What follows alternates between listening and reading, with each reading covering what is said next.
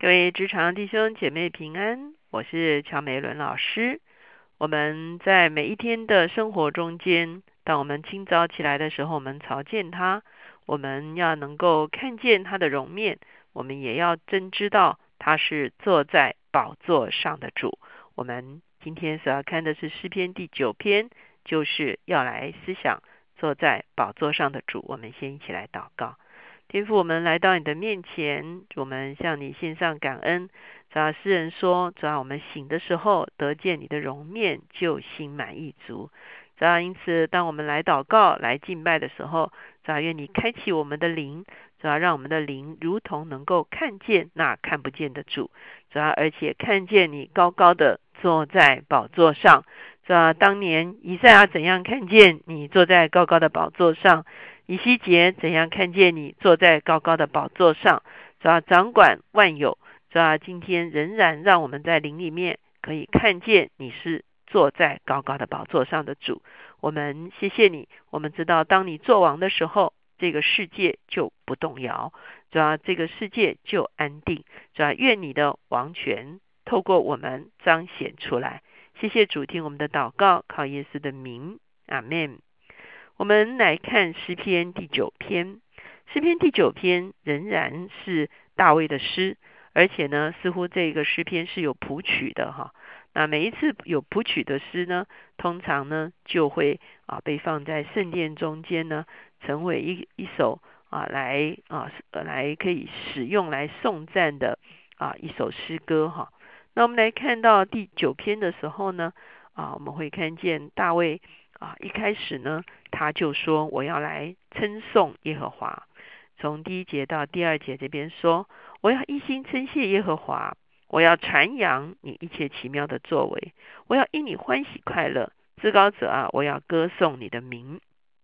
我相信这是一个我们受造的人到我们的主的面前的第一个态度，就是称谢他，就是传扬他，就是歌颂他。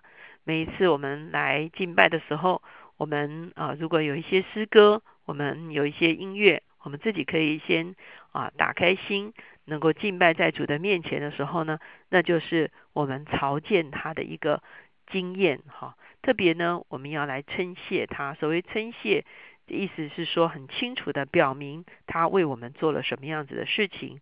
我们有一个真实感恩的心，是一个我们来到上帝的面前最。快最容易的啊一条道路哈，那接下去我们会看见诗人就描述，其实呢他现在的光景并不是非常的顺遂。我们来看第三节，我的仇敌转身退去的时候，他们一见你的面就跌倒灭亡。我们会看见，似乎呢的确是啊这个诗人他并不是在一个非常顺遂的情况中间，他才来称谢神。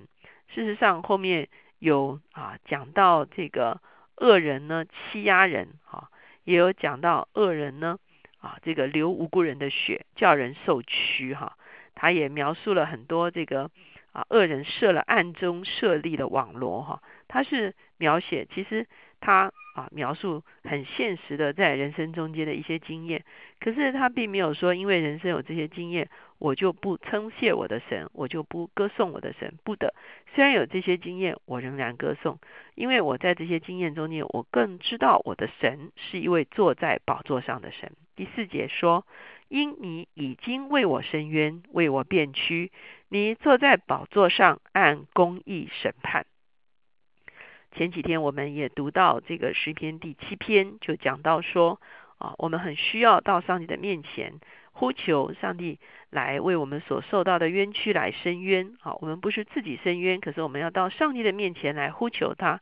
诗人在这个地方说：“你是伸冤的主，你坐在宝座上是为了伸冤。”好，我们知道什么是宝座呢？好，宝座它所抓的一个意象是一个君王的意象。哈，那坐在宝座上的时候呢，通常就是在宝座上要施行审判。我们有时候把审判想得非常严肃，哈，好像是啊要来刑罚，哈。事实上，审判的时候，我们就可以思想是要来做公义的判断。事实上，我们每一天在我们的工作的里面，都常常需要来做判断。这个判断其实就是一个决定，而这个决定怎么样决定下去，它会是一个最好的决定，它会是一个公益的决定，它会是一个正确的决定，它会是一个不伤害人的决定，它会是一个使众人都能够得着益处的决定。往往我们常常需要来做这个决定，而我们很多时候我们就不知道怎么做决定哈。我们后来做了决定，发现这个决定有瑕疵，我们会发现这个决定得罪人了，我们会发现这个决定可能伤害别人了，可能这个决定也甚至伤害自己了。所以我们实在是需要有这个做决定的智慧，而这个做决定的智慧在于谁呢？就在于上帝，因为他是天天坐在宝座上施行审判的主，所以施行审判，我刚刚就讲，他就是一个在做决定，他就把这个啊左边的、右边的来做一个分辨，他让那个事情能够 exactly 能够被分辨出来，哈，准准确确的被是分别出来，这就是上帝坐在宝座上所要做的事情。所以，当我们看到审判的时候，其实我们先不要为审判这两个字就感觉到非常的呃可怕哦，感觉到躲远一点哈。不然，其实呢，如果上帝没有做公义的审判的话，这个世界会是一个多么混乱的一个世界哈。我们常常看见很多的人坐在啊审判的位置上，比方说法官坐在审判的位置上，可是很多时候我们说有恐龙法官，对不对哈？当然，我们中间如果有法官朋友的话，我相信神一定给你智慧哈，能够做正确的判决哈。那么也会看见有些集权的国家，有些领袖啊，他所做的决定其实伤害他的百姓哈，甚至有的时候我们好心好意做一些决定，可是这个决定可能不够有智慧，也带给社会很多的动乱。所以我们会发现，要做一个正确的决定真是不容易哈。所以诗人他无论遭遇什么事情，他很清楚知道一件事情，就是上帝是坐在宝座上的。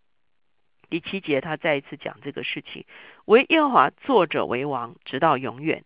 他已经为审判设摆他的宝座，他要按公义审判世界，按正直判断万民。他坐着为王，上帝是一个终极的审判者，他是一个终极的断是非的一位，而且呢，他也不会更换。哈，那我们有时候说啊，有好王，后来有坏王，好好的领袖，有不好的领袖啊，那可是呢，上帝。掌权作王，他的统治是公义的，是正直的，是一个直到永远，他是不更改的，他是一个为整个宇宙负责到底的一位上帝，他是永永远远坐在宝座上的一位上帝啊！所以在这个地方我们会看见，首先呢，第四节是说你坐在宝座上，你是为我伸冤的；第七节、第八节，你是坐在宝座上的，你是用公义来审判这个世界。也来啊审判啊万民的哈，那接下去的经文讲到说，耶和华又要给受欺压的人做高台，在患难的时候做高台。耶和华认识你名的人要倚靠你，因你没有离弃寻求你的人。第十一节说，应当歌颂居喜安的耶和华，将他所行的传扬在众民中，因为那追讨流人血之罪的，他纪念受屈的人，不忘记。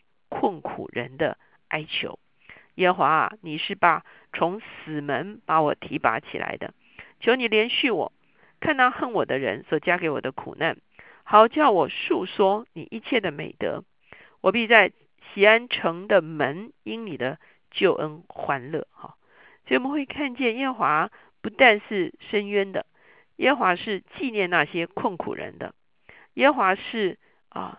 不会离弃那些寻求他、依靠他的人呢？他是为受欺压的人做高台的。因此，诗人说：“是你救拔了我，是你伸替我伸冤，是你做了我的高台，是你没有忘记我在困苦中间的情形，是你追讨了流人血之罪，是你纪念了受屈的人。”哈，所以当他这样的时候，他说：“我仍然要起来，我要在城门口。”哈。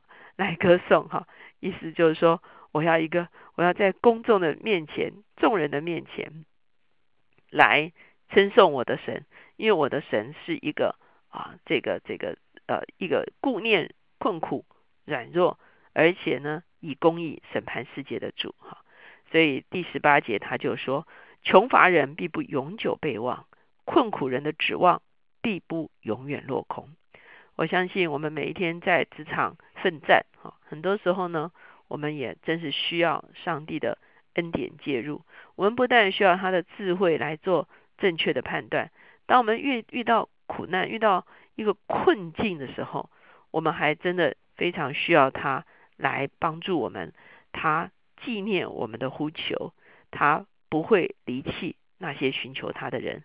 穷乏的人不会永久被忘，困苦的人的指望不会永远落空。他会垂听我们的祷告，他会扶持我们，他会救拔我们。